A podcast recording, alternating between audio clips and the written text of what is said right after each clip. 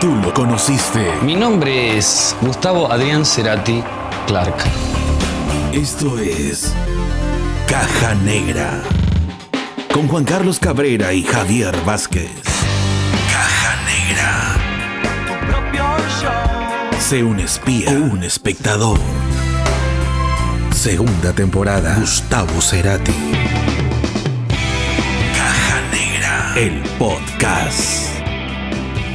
Bienvenidos a Caja Negra en la edición número 28. Aquí saludando Javier Vázquez y estoy al lado de Fugaz Volátil Juan Carlos Cabrera. Mi querido Juan Carlos, bienvenido a este podcast que es tan querido por todos los fans de Soda Stereo, Gustavo Cerati. Mi querido amigo Javier Vázquez, arroba voz vegetal.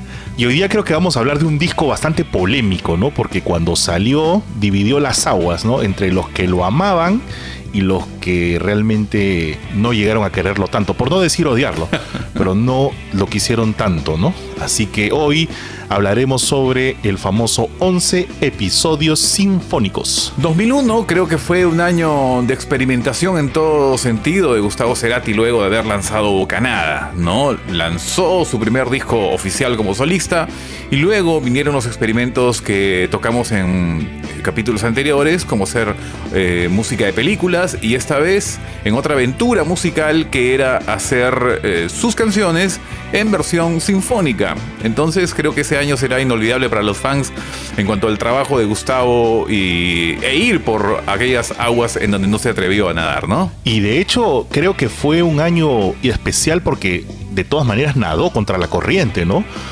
O sea, si la gente y los medios y los músicos y la escena en general de Latinoamérica no les había quedado claro ya con Bocanada y con Plan B y con Ocio y con los discos eh, de música instrumental para películas, 11 episodios sinfónicos vino para decir, o sea, yo estoy haciendo lo que yo quiero hacer, ¿no? Es nadar contra la corriente, es hacer eh, la música que yo siento en este momento y también respondiéndole un poco a los fans y a la gente que decía Soda Stereo, Soda Stereo, queremos discos de Soda Stereo, cosas nuevas de Soda Stereo. Gustavo dijo, ¿no? Ah, ¿quieren canciones de Soda Stereo? Tomen canciones de Soda Stereo, pero no necesariamente en versiones originales, sino con toda este, este armatoste orquestal que mm, supuso hacer eh, la función de 11 episodios sinfónicos que finalmente se convirtió en un disco y en un DVD. Al decir armatoste musical, eh, siento ligero aire peyorativo por ahí, mi querido Juanca. no, no, me refiero a que, eh, por, utilizar un término, eh, lo que pasa es que las orquestas sinfónicas son pues de un ejército de músicos, de artistas, ¿no? Entonces, para que no quede mal, porque no quiero, quiero que la gente sienta que de mi lado hay como que una predisposición para ya empezar a hablar mal del disco. No va a ser así. Probablemente hayan algunos momentos en que yo diga que no estoy de acuerdo con ciertas cosas, pero Armatoste me refiero a que es como una especie de máquina la que se armó alrededor para que al final este, se produzca este espectáculo, ¿no? Porque el disco es en base a la grabación de un espectáculo que luego bueno, devino en una gira y en ciertas cosas más que, salieron alrededor de 11 episodios sinfónicos y es por eso que lo llamo de esa manera, no, no porque quiera tirarle su hate. Correcto. En esa época, a finales de los 90 comenzó a estar muy de moda esta onda sinfónica, ¿no? O sea, no sé quién prendió la mecha y siguió uno, otro, otro.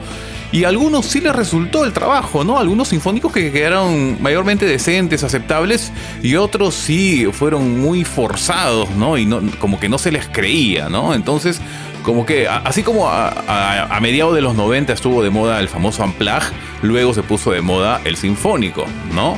Y hay sinfónicos sí realmente memorables y otros que realmente sí dejan mucho que desear, ¿no? Eh, particularmente yo sí mencionando siempre a mis favoritos de toda la vida. O sea, Alan Parsons.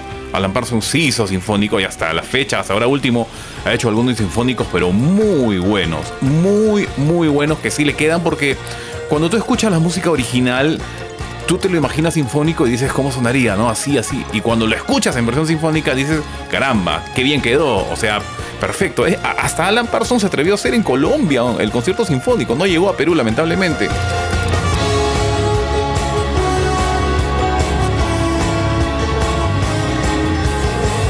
Por otro lado, también mis, adorados Pechos Boys en muchas ocasiones han hecho sinfónicos también eh, el memorable con Trevor Horn, ¿no? Trevor Horn fue el, famoso músico este que, que era de Bogles y, después este comenzó a hacer sus proyectos sinfónicos y, trabajó con los Pet Shop Boys y los Pet Shop Boys tienen miles de canciones sinfónicas que, que les ha caído como, como anillo al dedo.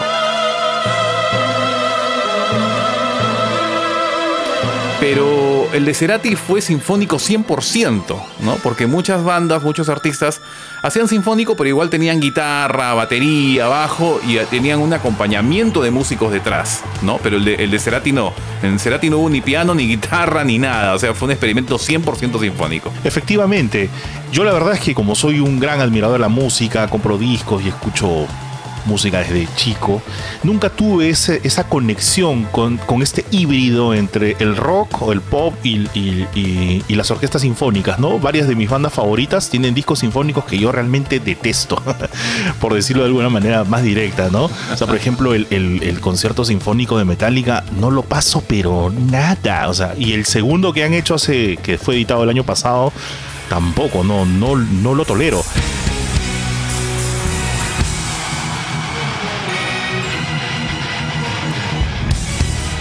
Kiss ha hecho, Siendo tú gran fan de Metallica, ¿no? por supuesto, y Kiss también, por ejemplo, que tiene un- una producción brutal el show de Kiss, ¿no? Eh, nada, nada.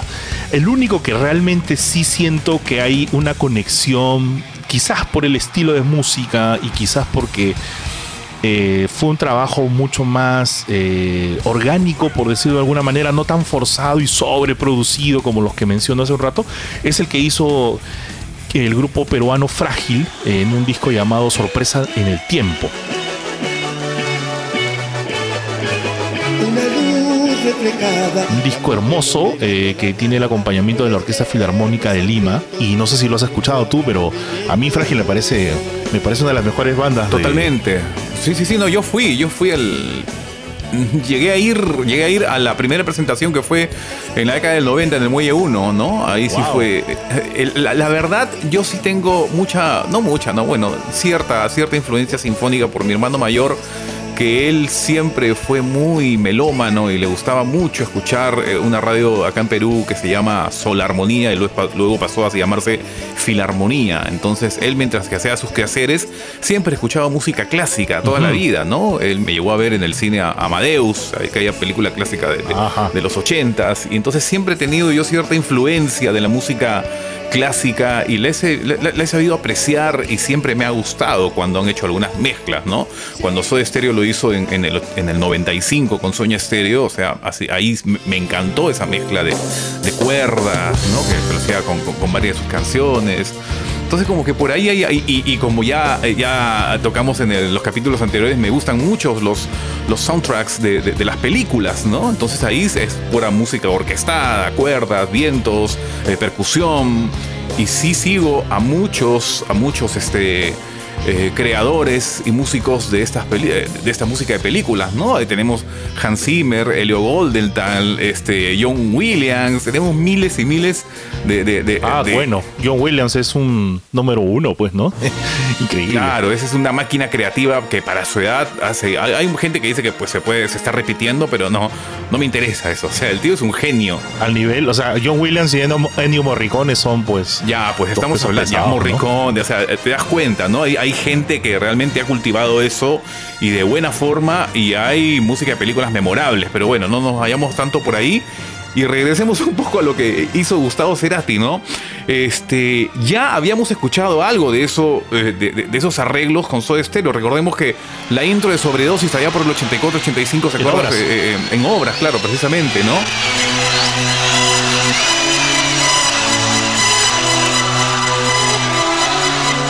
Eran unas cuerdas sintetizadas, ¿no? O sea, la, la- la orquesta estaba ahí media de finta nomás, media. De Sí, finta. sí. Eh, Sí, como decimos en Perú, de finta, ¿no? De mentiritas. Ajá. Pero igual, ve- ve- ver eso, o sea, eh, eh, te imponía, ¿no? Decía, wow, qué increíble, ¿no? Por supuesto. O, es más, también en los 80s en Perú un grupo que, que- muy famoso que se llamó Indochina, un grupo francés, que su disco más famoso, Au Zenit, empezaba con una- un arreglo sinfónico de la conquista del oeste.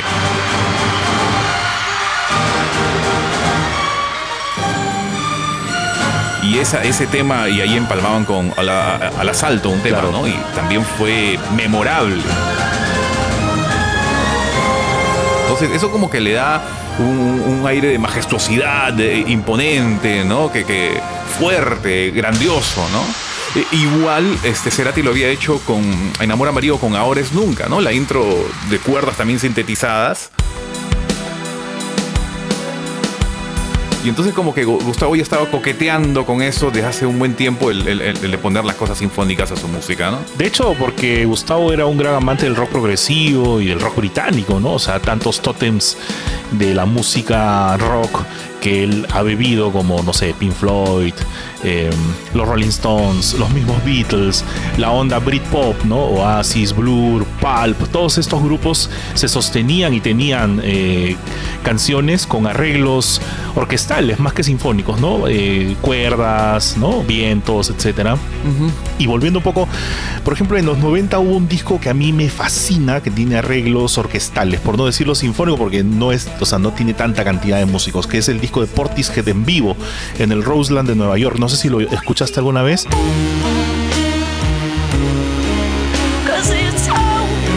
Pero es una banda de trip hop.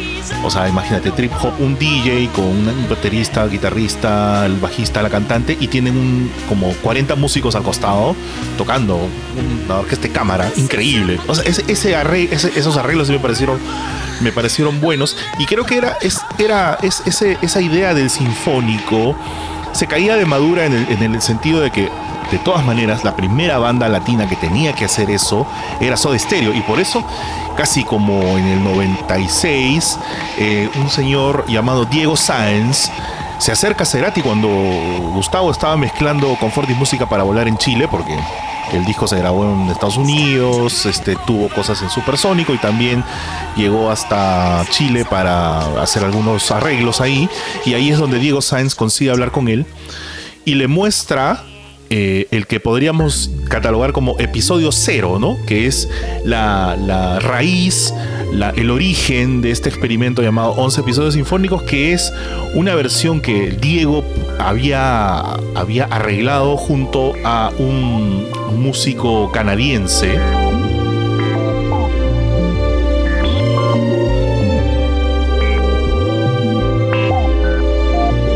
y que fue como que el inicio de todo experimento. Eh, el músico canadiense se llama Gilles Owlet y Gustavo pues escuchó esta versión que era la versión sinfónica de Pasos, ¿no? Que es esta versión de acá, escúchenla ustedes.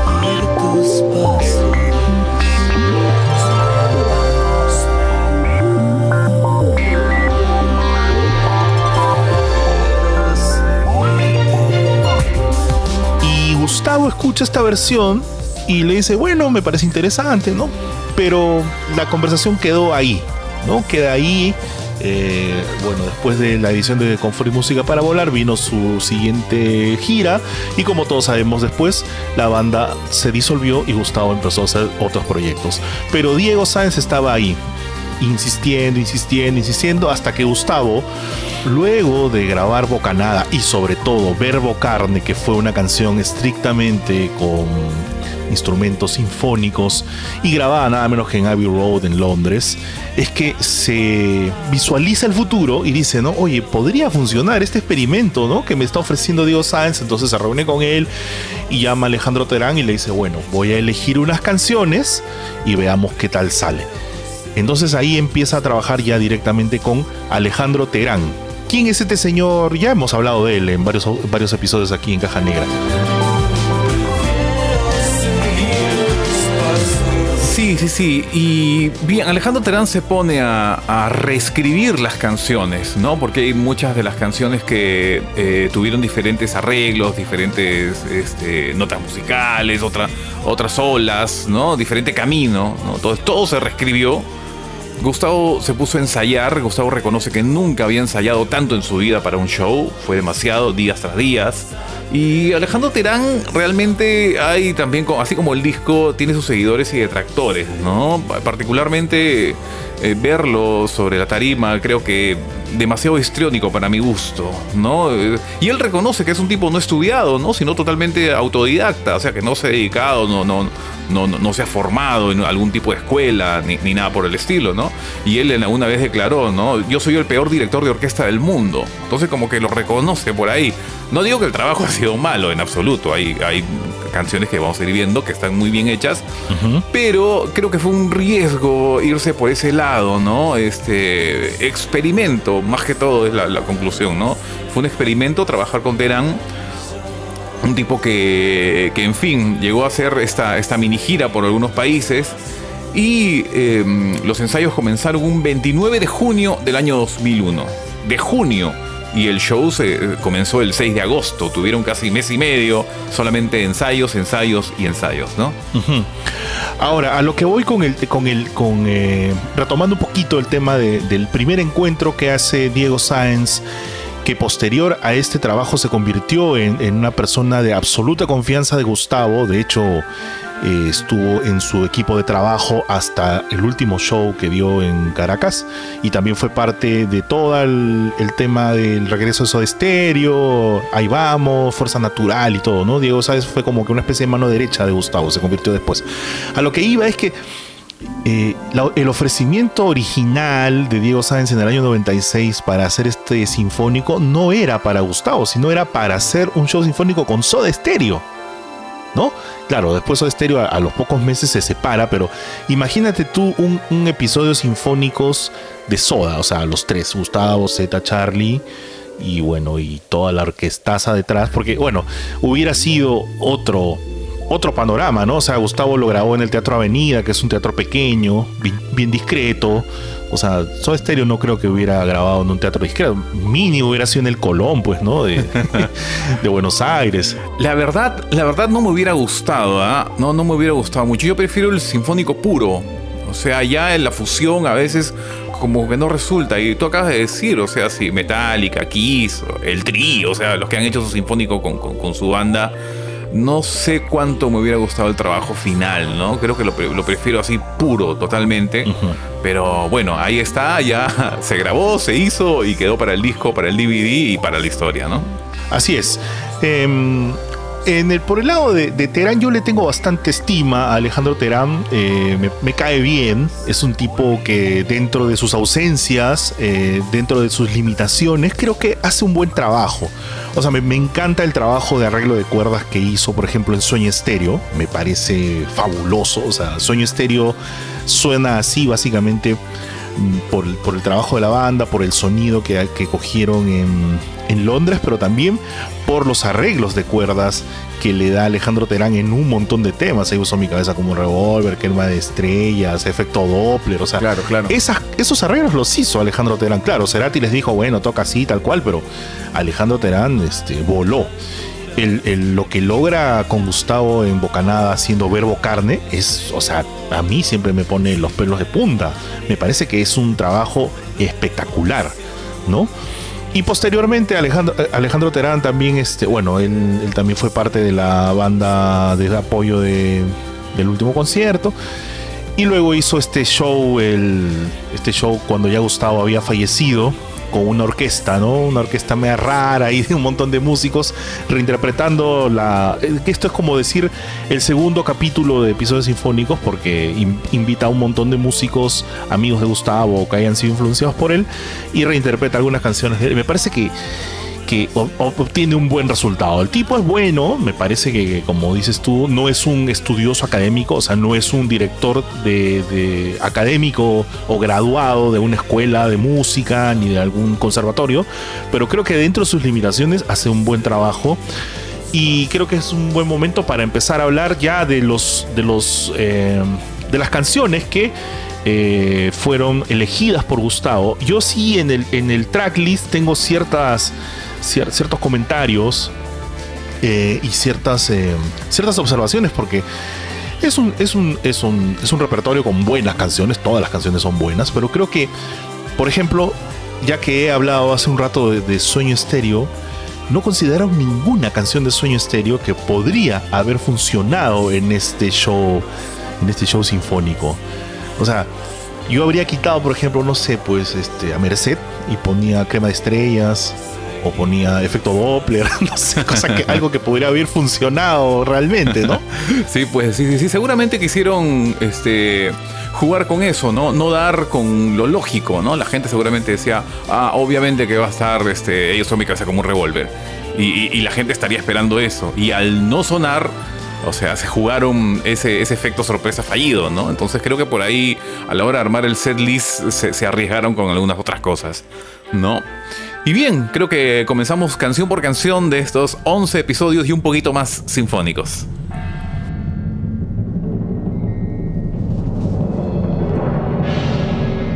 La primera canción es, eh, como su nombre lo dice, canción animal. Eh, inicia con una obertura así de, percusión, ¿no?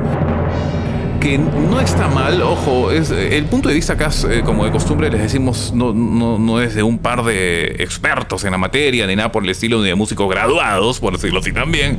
Siento que somos dos, dos fans, nuevamente lo, lo recalcamos, ¿no? Pero particularmente esta obertura no me gusta mucho.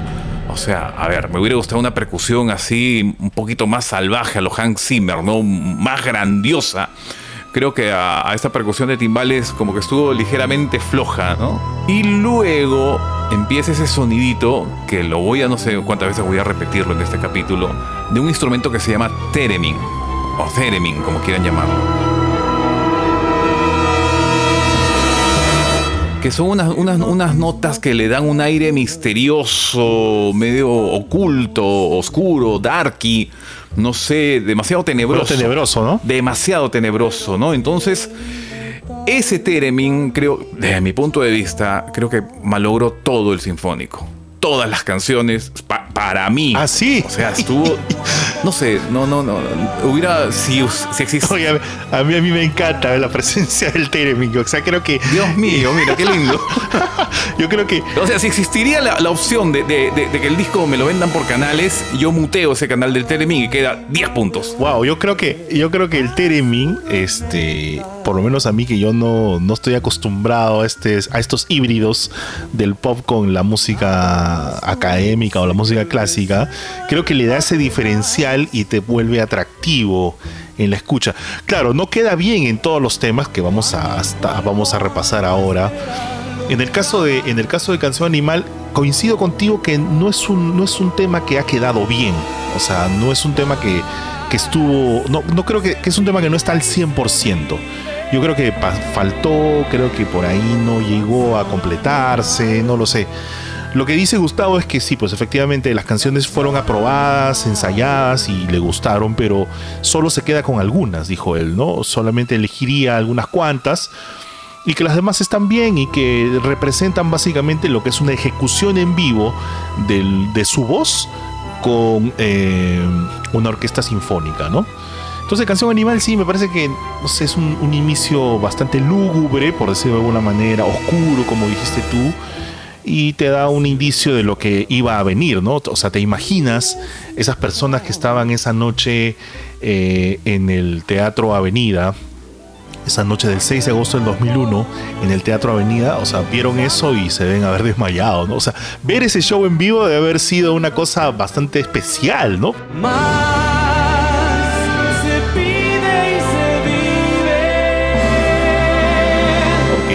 aparece Gustavo enfundado en un traje medio de, de denim o de traje de, tela de jean y, este y, verlo ahí cantando habría sido bastante impresionante pero y coincido contigo que la versión de canción animal la verdad no me parece mm, tan interesante no me parece un poco aburrida si sea en algún momento Sí, mira, co- como yo, yo, yo te acepto el Teremin, te acepto el Teremin en dos, en dos canciones, pues, ¿no? Pero no, de 11 en 8, 9, oh, yo creo que fue un, un uso y abuso de, de- de ese instrumento, ¿no? Pero igual, esta canción, o sea, esta versión de canción animal, yo creo que se arregla cuando las cuerdas comienzan a sonar fuerte y empieza ya la, Sí, claro. la grandilocuencia, por decirlo así, ¿no? Y, Cuando el cuerpo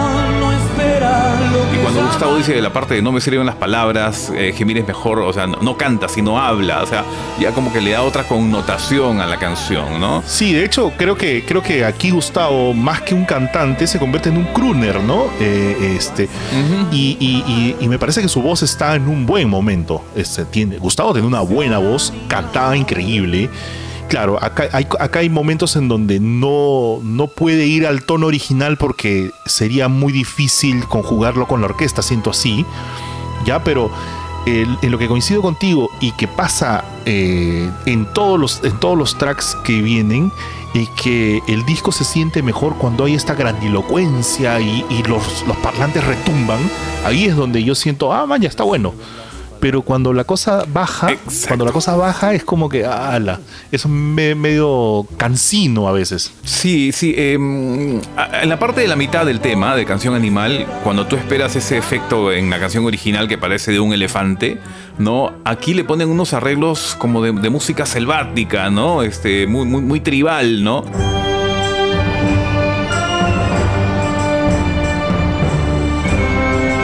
Estuvo bueno. E- e- Esa parte me, me parece muy buena, pero no me llegó a llenar. O sea, yo esperaba que en esa parte exploten todos los vientos. Que sea el, lo- todos los vientos activados al 100% y reventaba el Teatro Avenida. Pero le hicieron otros arreglos que tú dijiste, bueno, sí, están bonitos. Pero por ejemplo ahí ese, ese riesgo creo que para mí no fue muy, muy acertado. ¿no? Y en la parte final de la canción sí el tema se va arreglando con, con- todos los arreglos que le hace ¿no? Pero bueno, creo que fue un, un- inicio aceptable, ¿no? Te sorprende con lo que va a venir a- en desarrollo, pero creo que pudo estar mejor, ¿no? Sí, me parece que creo que debió a- a, eh, iniciarse con otra canción, pero bueno, ya no podemos hacer nada porque el, el disco fue grabado hace tantos años y, y ahora puedes poner tu CD, tu vinilo, lo que sea y empezar por donde tú quieras. Pero en mi caso, coincido contigo, no me parece un buen inicio. Luego vendría el track 2, que es Bocanada. Y a Bocanada, ¿sabes cuál es la mejor parte de Bocanada? Cuando acaba. No, no, o sea, Sí, ese, ese, final que es abrupto, ¡tran! Listo. Esa es la mejor parte. Sea, tú escuchas y dices, wow, qué buen final.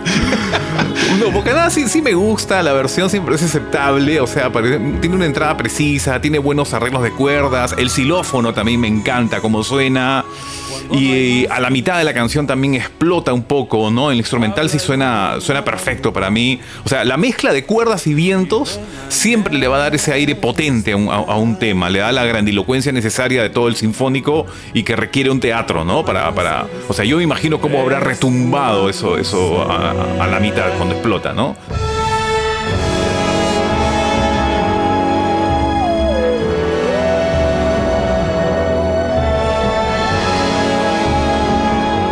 La interpretación de Bocanada en Gustavo no me gustó mucho. Prefiero su interpretación en, en el disco, ¿no? En, la versión original. Y no sé, aprovecho para decir en este momento con, con, con Bocanada que, por ejemplo, a ver, yo, yo creo en el modernismo, en la innovación, muchísimo, ¿ya? Pero poner una pantalla de Mac como de monitor para el director de orquesta no es igual, pues, que poner tu librillo clásico en tu atril. O sea, para mí un sinfónico siempre va, el director de orquesta está con su libro pasando página por página. Esto yo sé que se grabó hace 20 años, pero ver una Mac... ¿De qué te sirve una Mac, Juanca, para un director de orquesta si solamente tienes que pasar páginas? Sí, pero estamos hablando del músico más moderno de Latinoamérica. Pues tampoco sea tan severo. Pues ya estamos chancando las canciones. ya, ya sabemos que ya sabemos que Alejandro Terán no te cae. Ya, ya sabemos. ya. No es que no me caiga, Juanca, no es que no me caiga, Oye, que no. pero ah, mira, cuando, cuando a mí me mandaron, cuando me mandaron el DVD de Argentina en, en esa época que salió hace 20 años, ¿no? Exacto. Estamos hablando de un disco de hace, de hace 20 años. Y cuando lo vi y vi esa Mac, que era la misma Mac que yo que usaban con- en el diario, en, el periódico donde yo trabajaba.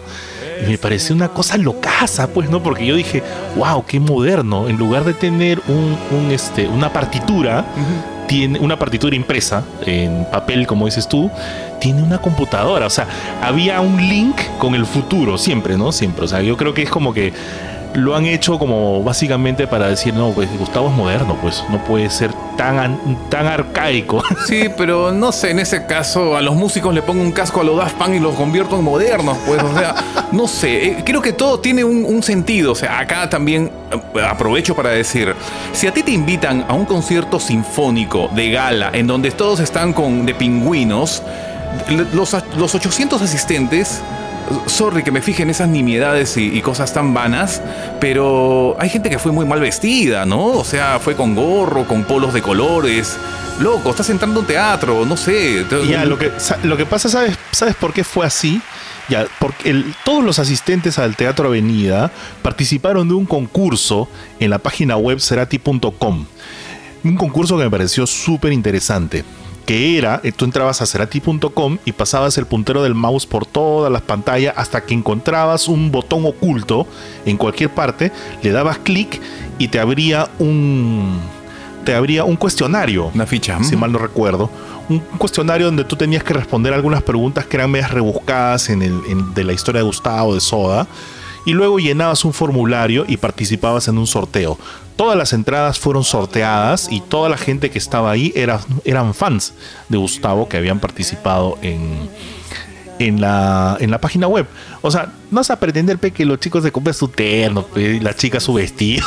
No, pero no, no, no- no digo un terno, que vayan de smoking, no, no, no. Pero si tú vas a un matrimonio, mínimo te vas con un blazer, un saquito, digo, nomás. o Sí, sea, sí, claro, Yo he visto nuevamente el DVD Ajá. y había, sorry, o sea, parecía un circo Sí, a veces. claro, ¿no? claro. Y, y no, a mínimo respeto, digo, al menos al local, ¿no? Pero bueno, pues ya son nimiedades y cosas frívolas, ¿no? Creo más por la música. Entiendo tu posición. Entiendo tu posición y está bien porque en realidad este, son observaciones que, que te da haber visto espectáculos similares y de importancia, ¿no? Digamos que esta música académica implica un respeto no solamente en su ejecución, sino también en la presencia eh, eh, y en la vestimenta de los ejecutantes y también de los asistentes, ¿no? Sí, de hecho he podido ir alguna vez a ver a la orquesta sinfónica aquí y te exigen, no puedes ir en, la entrada dice no puedes ir en zapatillas, este, tienes que ir después elegante. Y en la ópera, olvídate, ¿no? O sea, no, no te dejan entrar si vas con tabas, pues tienes que ir bien, bien, bien Charlie, como decimos acá en Perú. Así es, así es. Bueno, bueno. Vamos ahora con el tercer track que se llama Corazón Delator.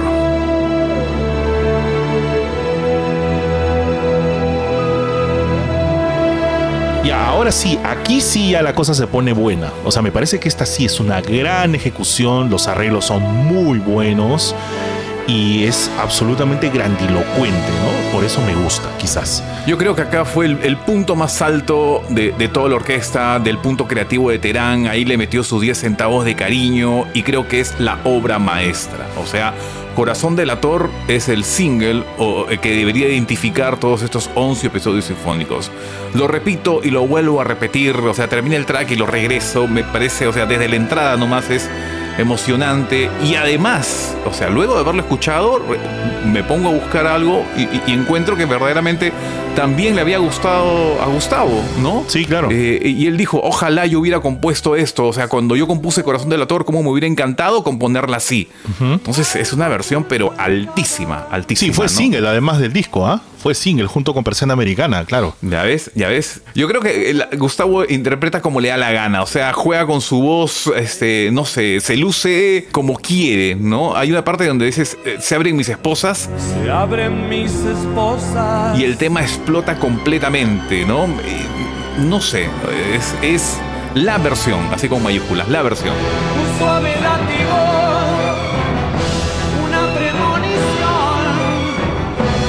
Sí, no, acá te das cuenta de que Gustavo no es solamente el vocalista o era el vocalista de una banda rock, es un gran cantante, ¿no? No es, no es simplemente un vocalista guitarrista, es un gran cantante, tiene una voz muy buena y sabe usar su voz, porque recordemos que acá no está usando, no hay batería, no hay bajo, no hay guitarra, simplemente él se acompaña de una orquesta enorme.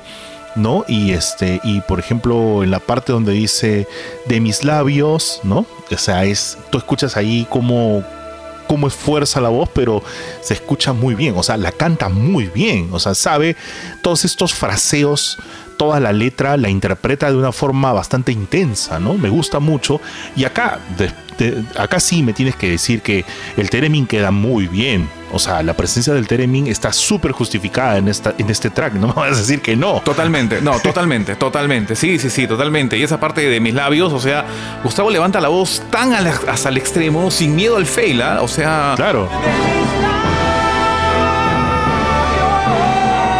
sin miedo a que le vaya a salir un furcio, un gallo, lo que sea, pero ahí demuestra su potencia vocal, la orquesta está a 10 puntos, es el tema más precioso y más perfecto de todo el disco, sin duda alguna, ¿no? Ahí sí es para ponerlo en cuadro y enmarcarlo, ¿no? De hecho que sí, aquí se comprueba estos, eh, esta- estos ensayos. Él dijo que nunca en su vida había ensayado tanto, pero sabemos claramente que cuando estaba con Soda Stereo, incluso ya después de la gira Animal, este, cuando estaban preparando Dínamo, ensayaban de lunes a domingo, seguían ensayando de esa manera. O sea, si eso no era ensayar de forma incesante, imagínate cómo habrá sido de enfermo para prepararse para este espectáculo, ¿no?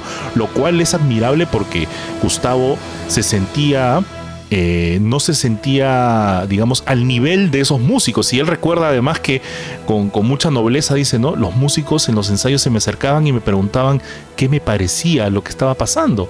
Cuando yo debía preguntarles a ellos qué les parece mi interpretación, ¿no? Porque estaba hablando con músicos todos académicos, profesionales, ¿no? Que es muy distinto. La música popular a la música académica es muy distinta, ¿no? Siempre ha habido como que ese desfase eso de que la música popular es para el vulgo y, y la música académica solo para los expertos y todo eso, ¿no? Pero bueno, sigamos y, y a, y- y a continuación de Corazón del Ator también viene una versión que a mí particularmente también me gusta, que es la versión del Rito. ¿no? que es otra canción de Soda Stereo y en donde también me parece que hay una fusión muy correcta entre la voz de Gustavo y la orquesta. Yo sí, bueno, oye, creo que en este capítulo sí estamos bien antagónicos, ¿ah? Eh, la verdad, bueno, como sabrás, El Rito es una canción que particularmente me parece buena, pero nunca me terminó de llenar. Y la versión sinfónica tampoco me convence, no, no, no me convence. O sea, los arreglos de esta versión son total, para mí son totalmente predecibles. Y yo creo que hay que tener mucho tino para arreglar ese tipo de temas, ¿no? Es más, yo creo que el que no está acostumbrado a escuchar ese tipo de, de- de música, fácilmente llega a la cuarta canción y ya se aburre. O sea, ya, ya sabe cómo va a venir el resto de canciones. Soy un profanador. Sí, yo reconozco esta versión, sí que los vientos son preciosos, muy buenos vientos. ¿No? A, a la mitad, se, a partir de la mitad hacia el final se pone más interesante, creo, pero es una versión que no, bueno, lo, resumo con predecible nada más. Sí, sí, me parece que, que claro, eh, tú llegas a esta cuarta canción del rito y has escuchado pues el rito, ya escuchaste la versión original de Signos, has escuchado las versiones que han, que han estado en la gira de los 80s, después has escuchado la versión que está en el último concierto, que es una versión formidable, y ahora escuchas esta reversión, por decirlo de alguna manera, y claro, eh, puede ser que te enronches o que te guste al final, ¿no? y eso es lo que pasó con este disco, ¿no? O sea, este disco dividió, partió las aguas, como dije al inicio, o sea, a mucha gente le encantó y otra gente dijo, siendo incluso seguidor de Soda y de Gustavo, dijo, ¿qué es esto, no? O sea, se quedaron como que todo el mundo se miraba extrañado porque recuerdo la primera vez que escuché el single que fue para eh, versión americana, la puso aquí Radio América, ya no existe, bueno, esa versión de Radio América ya no existe. Y me pareció raraza, ¿no? O sea, primero escuchar ese tema en la radio en Lima o en el Perú fue una cosa bastante sui generis, no pasa así nomás. Y luego este, me pareció rarísimo, rarísimo. Recuerdo que en esa época yo era, o éramos, eh, seguidores de los foros pues, de Gracias Totales, Imagen Animal, Zona de Promesas, ¿no? Entonces en esa época no existían las redes sociales como ahora, no había Facebook, Twitter, Instagram, todo se hacía a través de los foros como ya lo hemos repetido muchas veces. Entonces las fuentes, los foros eran una fuente inagotable de información y muchas de las de los chicos y de las personas que fueron al show eh, del Teatro Avenida filtraron al día siguiente varios temas. Entonces yo me los bajé en un MP3 de muy mala calidad, por cierto que aún los tengo. Este, y de verdad quedé impresionado porque habían cosas que yo no, no terminaba de cuajar, ¿no? O sea, estaban grabados de forma ambiental.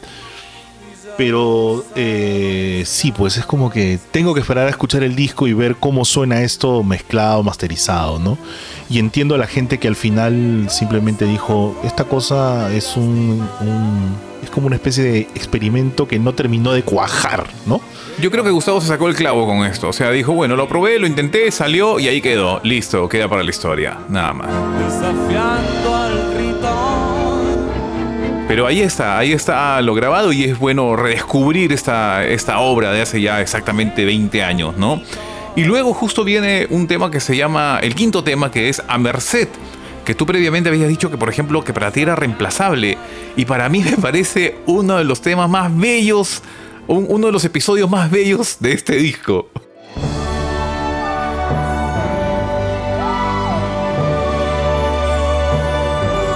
Me parece una preciosísima versión. O sea, linda, linda. No sé, ¿no? Como- como- qué, qué lindo pensar diferente, Sí, Juanca. tiene, ra- tiene razón, tiene razón. Yo, yo me, me- me retracto.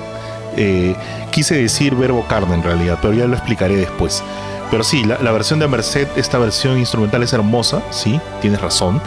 Y queda muy bien, ¿no? Además, cuando uno ve el DVD, Gustavo está sentado en su trono, ¿no? Le, le hicieron una especie de trono donde él está mirando Exacto. al público y cuando enfoca la cámara él está cantando, ¿no? Está balbuceando la letra. Eso me parece una imagen sublime, pues, ¿no?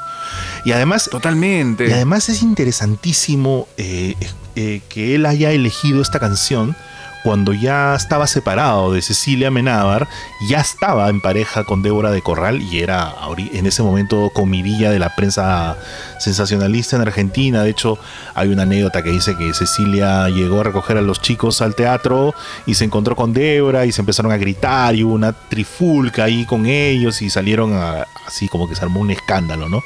Por eso me parece muy, muy rescatable que Gustavo haya considerado a Merced en este mm, en su tracklist y sobre todo que sea una, una versión instrumental, ¿no? Porque a Merced es una canción que él canta con Cecilia en Amor Amarillo, ¿no?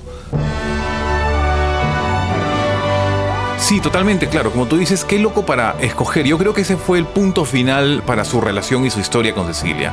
O sea, escoger a Merced e interpretarla porque, como tú dices, oye, en el DVD de 11 episodios sale Débora de Corral ahí en, en varias imágenes. Ah, ¿no? claro, Entonces, por ya- supuesto. Ya, ya estaban eh, eh, en una relación, sin- sinceramente, ¿no? Y hablando de- de- de- del tema en sí, o sea, yo creo que como, como digo, en, en algunos los vientos le dan fuerza, pero en esta vez las cuerdas de fondo le dan, le dan majestuosidad, ¿no? O sea, es como se dice, una especie de interludio, ¿no? Como, un puente hacia una segunda parte. Y lo que tú mencionas, eso de que Gustavo se sienta y comienza a, disfrutar con los ojos cerrados. O sea, tú sabes el placer, o bueno, mejor dicho, tú sabes muy bien el placer que causa la música con los ojos cerrados y estar ahí en vivo en eso y después tararear con su boca, o sea, es un clímax creo que totalmente para él, ¿no?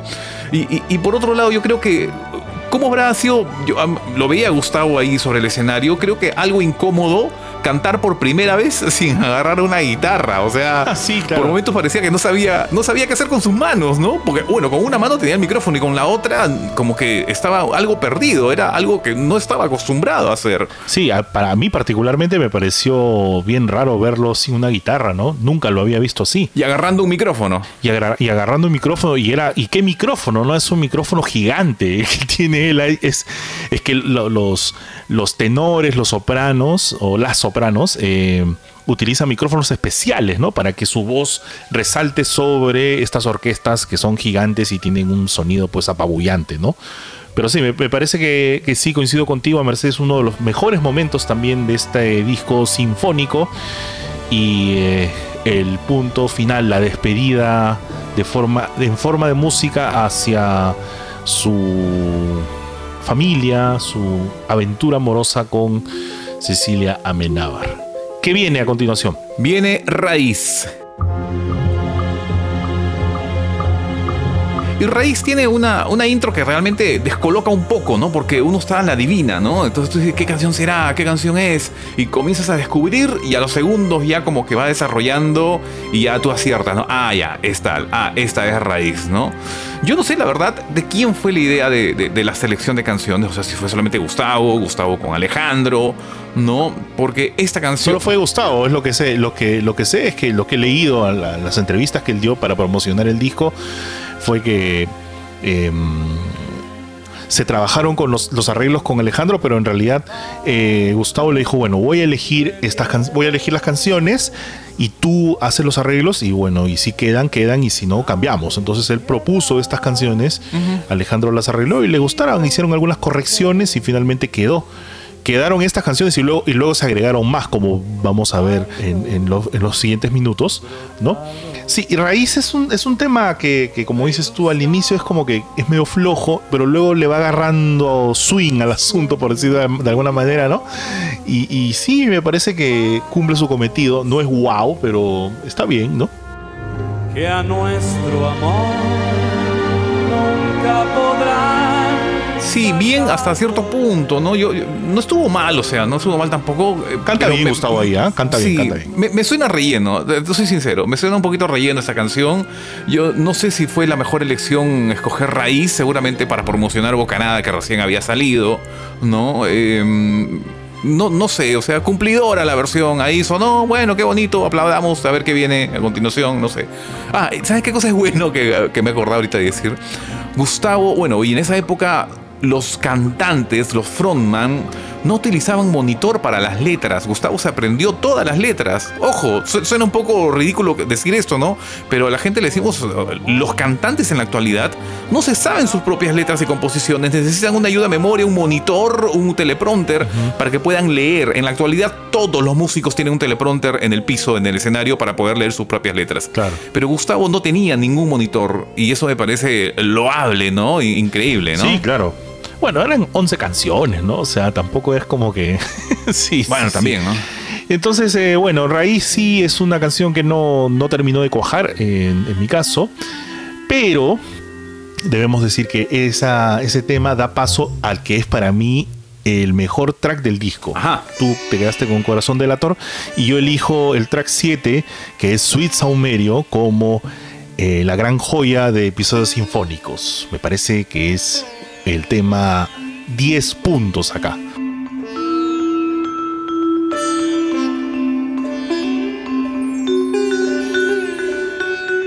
Sí, la verdad que sí. Sweet Saumerio es otro de los puntos altos del disco. Eh, eh, me encanta que, que- que- que te guste, que lo, lo elijas como el single también de 11 episodios sinfónicos. Es un tema yo creo que, habrá agarrado fría a la gente, ¿no? Cuando comienza a escuchar, cuando comienza a adivinar cuál es, ya que la verdad es un tema nada popular, nada comercial, ¿no? O sea, yo creo que la- la- un usuario mm, común no identifica la canción, pero es una grata sorpresa, por ejemplo, escuchar la cítara inicial, ¿no? O sea, y luego entra el xilófono. Eh, yo creo que sí, los fans se, sorprendieron cuando escucharon esta versión bien lograda de Sweet Saumerio, ¿no? Y, es más, la intro dura como la original, ¿no? Casi como dos minutos de introducción y después recién entra Gustavo, te sumerge totalmente, creo, en todo el universo, en todo el ambiente de Dínamo, ¿no? Eh, eh, está, está muy bien lograda esta versión, ¿no? Sí, me encanta porque además este, utilizan una cítara, ¿no? Eh, le da este ambiente de Medio Oriente, así medio, medio, orien- Ajá. medio oriental, medio árabe, no sé cómo llamarlo, pero sí me, me- me gusta. Hubiera sido todo si hubieran in- incluido algún músico tocando el tabla, que es este, este instrumento de percusión que está en la versión original de Sweet Saumerio, ¿no? Que son unos tambores que tienen un sonido bastante particular. No usan eso, usan solamente un bongo normal, que es lo que se ve en, en- en el DVD. Pero me gusta mucho porque eh, han hecho un arreglo de cuerdas muy interesante.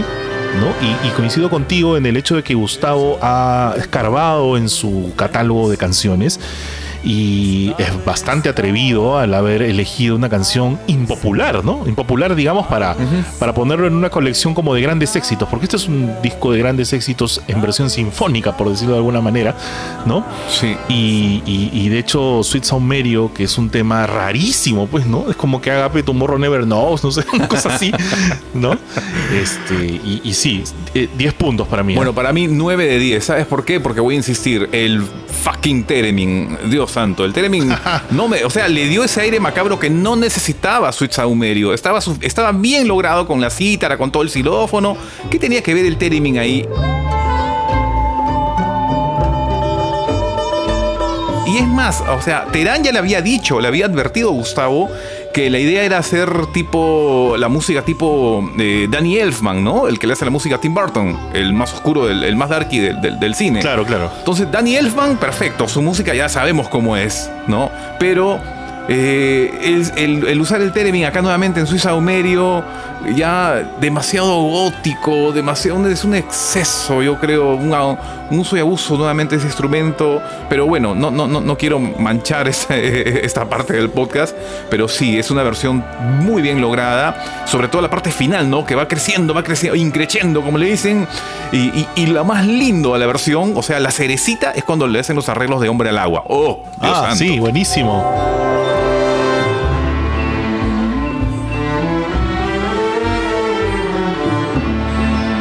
Finísimo. Al final, al final, sí. Claro, claro, claro. Bi- Bien lograda la versión. Sí, muy bien lograda, muy bien lograda. Palmas para Ale Terán y para Gustavo Cerati. Aplausos. Aplausos de salón. Y aplausos también para la orquesta, ¿no? Porque se mete en una interpretación buenísima. Claro que sí, claro que sí. Muy bueno, muy bueno. Y claro, y como toda montaña rusa, cuando llega a su pico, también viene un bajón así que a veces te, te mueve todo, ¿no? Así como que te da vértigo y te mueve las entrañas. La canción 8, que es Persiana Americana, realmente es como que, ah, eso no sé, no. Persiana Americana es una canción hermosa, pues un- es un himno latinoamericano. La verdad no merecía tener la versión que tiene aquí. Al inicio me gustaba, pero luego no, no le entiendo. Es como que no tiene, no tiene esa forma de engancharte, ¿no? Es como que es, creo que es una de las canciones que no tuvo un buen resultado en este experimento. Totalmente desechable. O sea, yo creo que esta canción, eh, bueno, esta versión de versión americana, era para los fans de la teleplatea, ¿no? Que estarían aburridos con tantos trajes desconocidos, con tanto Suiza medio, ¿no? Con, no, no sé. Entonces espe- esperaban el hit y cuando escucharon Persiana dijeron, ah, por fin, y la gente reaccionó, aplaudió, se, levantó, no sé. Dijeron, ¡eh, qué bueno! Acá está el hitazo. fuera de foco. Inalcanzable. Eh, no sé, comenzando nomás, yo hubiera preferido una intro más potente, ¿no? O sea, si la intro original tenía una percusión de Charlie que reventaba, entonces una, una trupé de, salvaje, ¿no? Como lo dije a, a los Hans Zimmer, ¿no? Pero entra muy suave y también vuelve a aplicar los aires a- árabes o arábigos, como, como se denomine, muy suave para hacer un hitazo, ¿no? Y lo peor de todo, creo yo, de esta versión es que le da un aire romántico, muy so sweet, ¿no? Cuando la idea original de esta canción y la letra te dice que es de un amor enfermizo, o sea, no tiene nada que ver con la letra original, ¿no? Como, o sea, si, si, si Persiana Americana habla de ese de, amor de, de, de stalker, ¿no? De enfermo que te ve a través de la persiana, acá se le da un aire, pero qué lindo, mariposas, estrellas, arcoíris. Y acá yo creo que se quiebra el concepto de, lo que decía Gustavo. Gustavo, ¿por qué se rehusaba a hacer un unplug, un desconectado para MTV allá por el 93-94? ¿Por qué se rehusaba? Porque él decía, yo he compuesto las canciones para que suenen de determinada manera. Si yo las ejecuto de manera desenchufada, así yo no ideé las canciones. Entonces, como que acá creo que ya cambia de parecer y creo que quiebra totalmente el concepto de persiana americana para hacer una versión muy blandengue, ese es el término, ¿no? Estamos al borde de la cornisa. Este es el mejor ejemplo, Persiana- la- esta versión de Persiana Americana, es el mejor ejemplo por el cual yo no me llevo bien con los, con los híbridos, como, como he, he dado el término, entre el rock, el pop y la música sinfónica.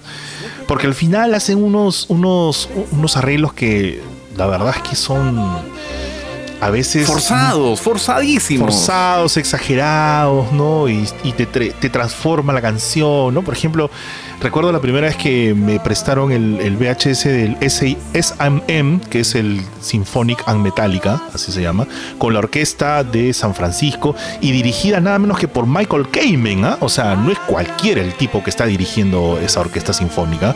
Michael Kamen, el que hizo la música de Da Wall, el que hizo un montón de cosas con un montón de rockeros famosos, música de películas, etcétera. Pero por ejemplo, empiezas a escuchar Master of Puppets y el arreglo es realmente horrible. o sea, yo digo, no, es que no puede estar pasando eso, porque hay música que está concebida para, para ser tocada de esa forma y agregarle todo eso encima como que mata, ¿no? Por ejemplo, lo que pasó con los Beatles y con Let It Be, que Phil Spector se llevó el máster y le metió violines, coros, sonidos de pájaros y arruinó el disco. Creo que hay momentos en los que, por ejemplo, en Persona Americana, la canción se arruina por que hay un- porque es una versión que no termina de, de cuajar, ¿no? Me parece. Lo que pueda, lo que pueda. Mira, yo te creo, yo te creo, yo le creo a esta versión si estos arreglos se le hacían, por ejemplo, a Trátame Suavemente. Claro, claro. Correcto, Trátame Suavemente sí es un tema de amor, pues. Sí. De- de- tal cual, pero no, no es un tema de amor darky como persiana. Entonces, creo que hubo un cruce, un cortocircuito de conceptos aquí, ¿no? Y no, no. Skip.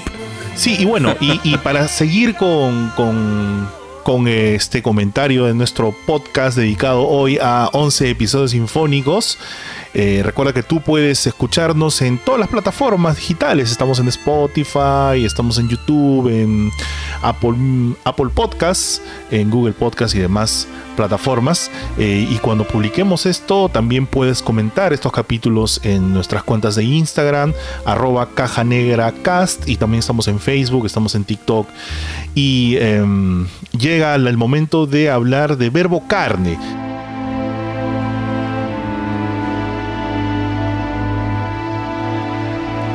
Y aquí ya tendríamos tres canciones de Bocanada eh, en 11 episodios sinfónicos. Ya hemos hablado de Bocanada, ya hemos hablado de Raíz y ahora hablamos de Verbo Carne que podríamos decir que fue eh, la canción causante de que estemos hablando ahora de este disco sinfónico. O sea, fue el origen de este experimento. Y siendo el origen del experimento, debo decir que esta versión quedó mal mal, o sea, no llega ni al 20% de la versión original que fue grabada por la Sinfónica de Londres, que está obviamente está grabada, mezclada, masterizada, está con los volúmenes y los grados, está totalmente producida, si se quiere decir de alguna manera, pero yo no sé si la ausencia de la batería o de esta pista eh, de batería programada hace que la canción pierda su espíritu original o, o básicamente es porque la producción del show en vivo, me, refiero a la producción de la grabación, no estuvo, a la, no estuvo la altura, ¿no? Pero la verdad a mí me parece una versión mala, no me gusta, tiene, no tiene alma esta versión de Verbo Carne. Y desde que partió su verbo, vive. Coincido, coincido contigo, sí, co- coincido totalmente contigo. Uno, era lógico esperar esta versión, o sea, se caía de maduro. Definitivamente, ¿en qué momento llega Verbo Carne? Llegó. Y cuando llegó, era la ocasión para mí, era el, momento perfecto para presentarla, para el placer de escucharla tal como se concibió, ¿no? Pero no hubo mayor, no, hubo mayor variación que la original. Era un, ok, ya, ok, así sonó, igual que el disco. Eh, Hasta prefiero la, la- interpretación de Gustavo en el disco y era el momento para que le hagan nuevos arreglos o hacer algo que no se podría haber apreciado en el disco. No sé, era el, el- momento perfecto para aprovechar eso, pero fue, pasó sin pena ni gloria. Pues igualito, ok, ya, a ver qué viene, no sé. Ahí, desechable, creo. Lamentablemente, ¿no? Sí, una pena porque, o sea, mira, incluso para ser más atrevido al asunto, yo ahí hubiera aprendido la, la batería, la base rítmica, la hubiera aprendido para que se escuche por primera y única vez en la historia la versión original de, de Verbo Carde, ¿no? Se toca la orquesta con la base rítmica. Porque finalmente, y vamos a ver, Gustavo se aburrió solo de lo sinfónico, ya le metió batería, le mete un montón de cosas, ¿no? Pero en realidad me parece que en general las canciones de Bocanada no suenan tan bien en este disco. ¿No? Hemos hablado de Bocanada, hemos hablado de Raíz y ahora Verbo Carne, y la verdad es que para mí personalmente son las peores versiones del disco. O sea, no, no hay este. No hay otra. Eso es lo que pienso. Tal cual, bueno, vamos entonces con. Ya quedan solamente dos tracks por comentar. Y el décimo track se llama Un millón de años luz.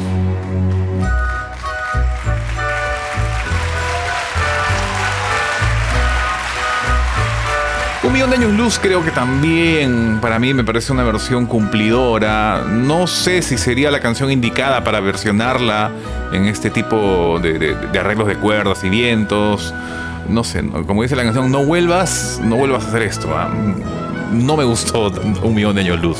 A ti, Juanca, ¿qué te pareció? Sí, me parece simpática, ¿no? Me parece simpática. Yo creo que después de haber venido de dos, de dos, de, de meternos hasta el bajón de, de Persiana Americana y Verbo Carne, creo que aquí levanta un poco, levanta un poco y se vuelve por lo menos interesante, ¿no? Los arreglos de los arreglos de cuerdas y, y la forma en cómo la orquesta reinterpreta el solo de guitarra de Gustavo o los punteos de guitarra que, hacen mm, es la marca registrada de esta canción, este punteo tipo bolero de Ravel que siempre dicen, lo citan.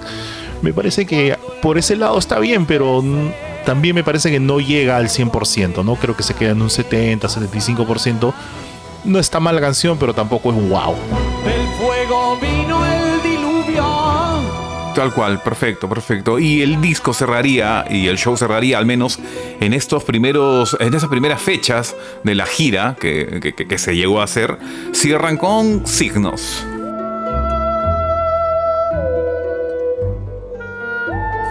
Y Signos yo creo que nuevamente se vuelve a abusar del famoso Theremin, que le da ese aire macabro que Signos no necesitaba para mí, ¿no? Signos es un tema tan, no sé la palabra, nostálgico, emotivo. Yo creo que aquí era para hacer una obra de arte, porque Signos es un tema 10 puntos por donde lo escuches. Eh, la versión original tuvo mil veces mejores arreglos que hizo el Sorry, ¿no? Este, y creo que se desperdició acá. Yo, yo sé que un piano, muchas veces no se utiliza un piano en una orquesta sinfónica, y creo que este era el momento preciso de poner un piano, ¿no? O sea, tranquilamente Signos es el piano. Lo hubieran ejecutado, lo hubieran puesto y, y sonaba más redonda la versión, creo yo, ¿no? Si estás oculta. Sí, la versión original de Signos es una versión oscura, ¿no? Signos es una canción oscura, no solamente a nivel musical, o sea, una canción darky, digamos, por decir algún término musical ochentero. Una canción dark, no solo de sonido, sino también de la letra, ¿no? Y sí, pues aquí en, en la versión sinfónica no calza, no calza con, con la onda. Y, y reafirmo lo que tú dices al hablar de- del tema del Unplugged, ¿no? Eh, creo que Gustavo hizo bastantes concesiones para, para grabar este, este disco, como que se. se como, por, ¿Cómo podría decirlo de alguna manera más amable, no?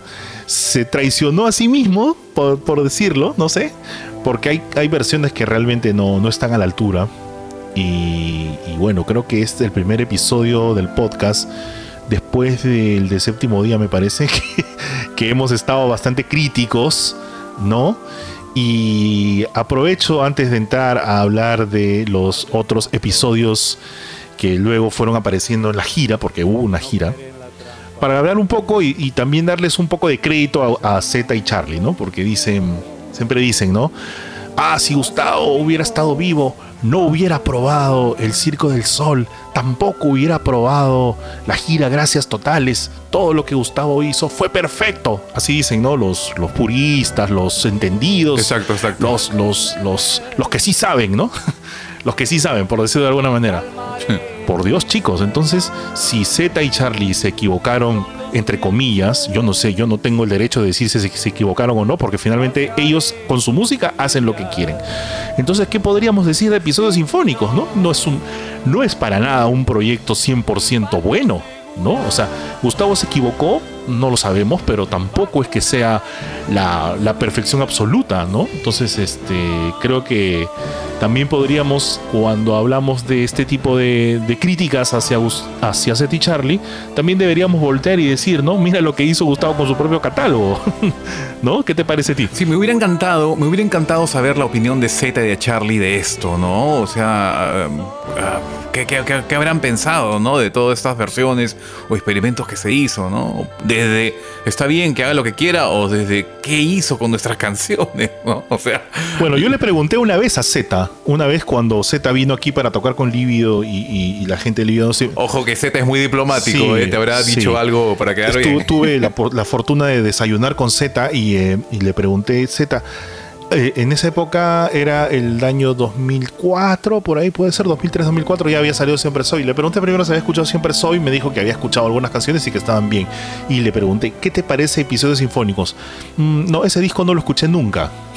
No, pues no, no, no, no, no, no. Sí, no, No, entonces- no, me estás cargando con. no, Sí, o sea, sí, sí. Imposible, imposible. Imposible, claro. Ese es para decir, mejor ahí se, se, se abstuvo de opinar, creo, ¿no? Sí, bueno, eh, es este un señor mm, bastante educado, ¿no? No quiso entrar en polémica porque sabía que ese titular iba a ser... eh, A vender. Exactamente, ¿no? Y bueno, eh, la, posterior edición de 11 episodios sinfónicos que salió en CD y posteriormente en DVD acarreó una gira, una gira breve en realidad por algunos países de Latinoamérica, ¿no? Este, y sabes tú que Diego Sáenz, que es el creador del concepto y el productor de este show, estuvo en el Perú. Estuvo en el Perú buscando locación para hacer el show. Eh, estuvo en varios teatros y finalmente se em, decidieron por hacer el show en el Parque de la Exposición. Imagínate. Mira. Sí. Y finalmente el show no se dio. No sé qué pasó, una descoordinación con la orquesta. Es que era una logística bien compleja porque había que contratar a la orquesta, a cierto número de músicos, ¿no? Pero yo sé que él estuvo aquí hablando con algunos empresarios para sacar adelante el proyecto, pero nada, era la primera vez que Gustavo vendría como solista, ¿no? Pero bueno, no, no, no sucedió, pero sí hubo shows en, en algunos lugares, ¿no? En México, en Chile, en Argentina también, en otros, en otros, en otras provincias fuera de Buenos Aires, si no me equivoco. Y, y mientras la gira eh, sucedía, se fueron agregando otras canciones, ¿no? Sí, sí, sí. Bueno, oye, me imagino, te imaginas, eh, Gustavo, en esa época no existía en el Perú el Gran Teatro Nacional, ¿no? Hubiera sido No. exquisito verlo acá, sinceramente, ¿no? De hecho, si, si hubiera existido el, el Gran Teatro Nacional, que es considerado el primer escenario artístico del país, ahí hubiera sido ideal, ¿no? El Parque de la Exposición es un, es un sitio como una concha acústica que está preparado para un show sinfónico, pero es al aire libre. Sí, se pierde ahí, ahí se pierde el sonido. Exacto. No. Entonces, en el Gran Teatro Nacional hubiera sido lindo. En ese momento, el teatro, este teatro que está en el centro de Lima, recién se había quemado, ¿te acuerdas? Claro, el municipal creo que fue. el teatro municipal todavía estaba en ruinas, todavía no lo reinauguraban, ¿no? Y creo que fue por eso, porque básicamente no encontraron una locación idónea para este show. Ujú. Habías mencionado tú las canciones que, que- que fueron agregando durante la gira. ¿Y esas son? Son tres, ¿no? Eh, a ver, vamos a ver qué tal nos va. con, con esta. Con el episodio 12, que es Fue. Fue. O sea. Es la mejor balada que ha compuesto Gustavo Cerati o con Soda Stereo, por decirlo, por decirlo. Pero fue es, este, una balada hermosa. No creo que se le, se le. Lo que pasa es que fue. Tiene una, ausen- una, una esencia con esta guitarra y el guagua y ese efecto medio espacial que le da la guitarra con estos efectos. Y en la orquesta no le da ese efecto, pues, ¿no? He llegado hasta el fin. Brazos cansados. Mira, yo creo, a ver, yo creo que está bien que haya quedado fuera, ¿no? O sea, fuera del- de la lista oficial, ¿no? Fuera del disco, fuera del disco. video, no, es que es una versión, una buena versión ya para, para tremenda canción, pero no, también no explota, no sale fuera de lo común. O sea, pongamos el caso, un ejemplo, disparo así por disparar ahorita, digo. Hubiera sido lindo que solamente lo interprete con, con cuerdas, nada más. Ni vientos, ni, ni, ni nada de eso, solamente cuerdas. Entonces tú decías, wow, qué diferente se escucha, o qué chévere, qué bueno, ¿no? Pero fue igualito, una, un, un palito más dentro de, de- de la caja de fósforos. Entonces sí, cumplidora, está bien, qué chévere, qué bonito. Me quedo con original, pues, ¿no? Eh, de acuerdo con, con usted, señor Vázquez. Y a continuación, el episodio 13, dedicado pues a su hija, eh, Lisa. ¿Qué te parece a ti esta interpretación de Lisa? Igual que fue. Lisa es una canción preciosa, o sea, la original tiene su guitarra de cuerdas, ¿no? La guitarra clásica acústica, lindísima, lindísima. Pero yo creo que se habían aburrido de los 11 episodios y se sentían obligados de hacer más también. Y obviamente que estaban viajando fuera de Argentina, tenían que presentar algo de mayor duración. Linda canción, linda elección, pero también cumplidora nomás, ¿no? Ahí sí está bien, bonita. Sí, sí, me parece que es una versión correcta, no, no está mal, no, no, no es, no es así como que medio opaca como fue. Y. Pero me parece que sí, también le falta un ingrediente ahí que explote, ¿no? Cuando me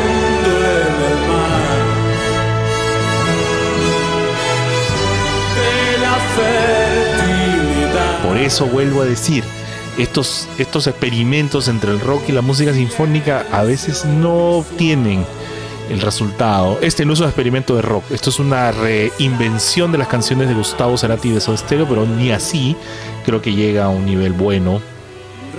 Y cerramos eh, los episodios extras, 11 episodios sinfónicos que, por cierto, tiene un empaque bastante bonito. Viene en una caja de cartón media gris, ploma. Adentro este, viene como un librito con fotos y algunos datos extras, algunas fotos que no aparecen en el CD. ¿no? Y este y es Hombre al Agua, que es una canción para la cual eh, volvió a llamar a Martín Carrizo, que había sido su baterista en la época de Bocaná, de hecho grabó el disco y también giró con él para tocar Hombre al Agua con una batería, ¿no? Y ahí empezó a, empezó a transformarse el show. Me parece que Gustavo como que se cansó de, de la misma fórmula, ¿no? Y quería darle vuelta por algún lado. Ya, acá, acá viene lo que tú dices, pues, o sea, esa, esa fusión, ese experimento, ese, ese híbrido.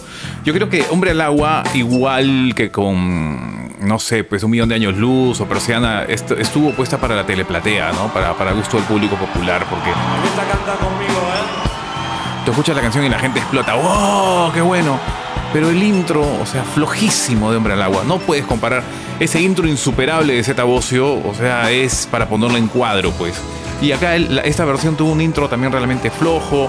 Y creo, particularmente a Carrizo, lo adoro, lo quiero muchísimo, pero esta versión creo que la batería estuvo de más. O sea, le quitó todo el concepto sinfónico que también supuestamente iba viniendo para meterle una batería que no cuajaba, no entraba en esta versión. ¿Qué hacía una batería? O sea, le quitó toda la grandiosidad que podría haber tenido una versión, la versión 100% sinfónica, ¿no? O sea, yo creo que esta versión fue solamente para los fans y para que salgan contentos del show, ¿no? Totalmente. Y bueno, ahí se acabaron todos los episodios, que serían ¿Sabías tú que estuvo a punto de entrar qué canción? Estuvo así a un hilito de entrar de Soda o de, o de su catálogo solista. de Soda Stereo.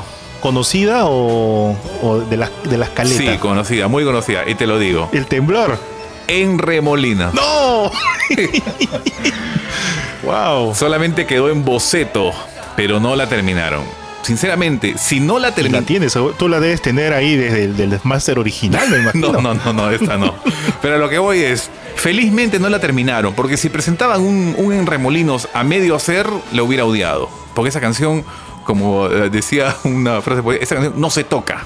O sea, si la vas a hacer, por favor, Claro, no, palabras mayores, palabras mayores. ya pues. No, además ya se había atrevido a tocar varias ahí este, del catálogo de Soda y haciendo un, este un aquí un, recuento eh, el, disco más tocado en episodios sinfónicos es Signos con tres canciones son El Rito versión americana y obviamente Signos y también en empate queda Bocanada, que ya lo dijimos con tres canciones, Bocanada, Raíz y Verbo Carnal. Le sigue eh, Canción Animal con Canción Animal y Un Millón de Años Luz. De luego está una de Doble Vida y una de Amor Amarillo.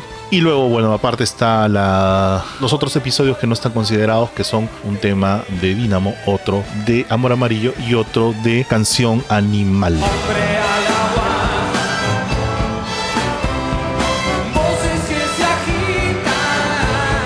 Oye, si así hemos estado de, de odiosos hoy día con este disco, ¿cómo será cuando hablemos de reversiones? Yo quiero saber. No, no hagamos ese capítulo. Esquipiemos, saltemos. No existió. ya llega, ya llega, ya falta poquito.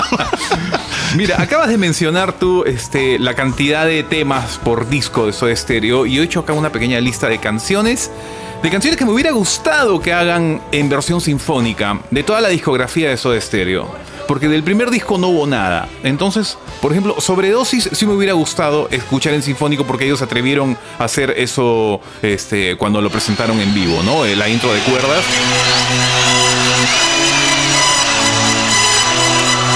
Y hubiera sido interesante escuchar un sobredosis de TV sinfónico. De todas maneras, ahí sí coincidimos. ¿Sabes cuál también? Afrodisíacos del primer disco. Claro. Esos violines sintetizados que se vuelven realidad. Bailando hasta sea, hubiera sido muy interesante un afrodisíacos con una intro total, una, una percusión muy buena. Hubiera sido linda la versión de afrodisíacos, ¿no? Wow. Después de nada personal, me hubiera gustado escuchar sinfónico Ecos. hub- hubiera salido también muy grandiosa, muy potente. Y con ese aire, claro, ese aire darky que tanto ahí le metías pues los seis minutos de Teremin solo, ¿no? Normal, sin ningún problema. Otro tema, ya, de acá de, nada personal solamente yo, yo le ponía ecos. De signos, ¿sabes cuál me hubiera gustado? Sin sobresaltos.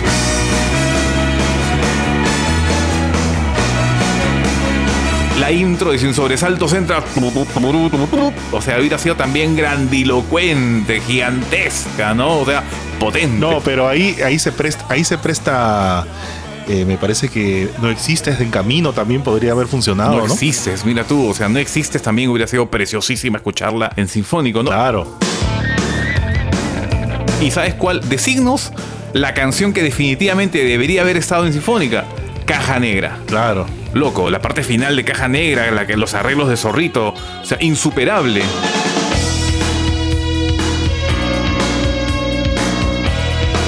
Insuperable con ese arreglo de cuerdas. No, hubiera salido lindísima también, lindísima. ¿No? Luego y ahí ya yo me salto a doble vida. Hubiera sido este Ciudad de la Furia. Ciudad de la Furia, sí. La parte donde explota y del solo de guitarra de Gustavo.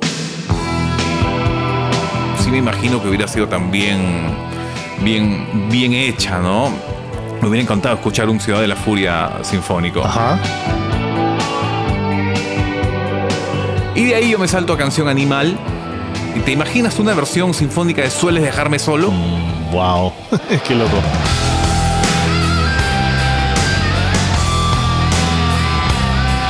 O sea, reventaba el teatro, pues, reventaba. O sea, hubiera sido totalmente salvaje, ¿no? Tal como, como se hizo, tal, tal como quedó perfecta, ¿no? Este, también. Pero mejor hubiera sido una versión de T para 3, ¿no? ¿No te O parece? T para tres también solo con violín, ¿no? T para tres. Perfecto. No, no. Mira, ya, cae el sol. Esa intro también de cuerdas. Linda hubiera quedado. Linda, lindo. Intro de violines y que explote. Claro, de hecho. Y de ahí yo me salto hasta, obviamente, ya las canciones del sueño estéreo, ¿no? Revolver, puras cuerdas, ¿no? Efecto Doppler, o sea, también lindísima. De hecho, Sueño Estéreo, Sueño Estéreo es el gran ausente en este repertorio, ¿no? Porque Lamentablemente, ¿no? sí, tú dices que es obvio, o sea, es, es, es Terán el que compuso esos arreglos y no sé qué estaría pensando Gustavo en ese momento, pero sí me parece una gran ausencia que no hayan considerado, no sé, pues crema de estrellas, efecto Doppler, planta. Planta, planta, imagínate Sí, planta en sinfónico, o sea, era- hubiera sido pero estratosférico. Y de, y de su carrera solista, la única canción que me hubiera gustado escuchar en sinfónica hubiera sido ¿sabes cuál? Colores Santos. ¡A su madre!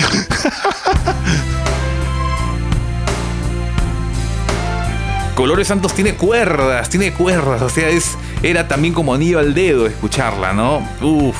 Pero bueno, es el famoso hubiera. El famoso- ¿no? Que quedaría para la El posteridad. famoso hubiera, sí. Eh, sí, está bien, ¿no?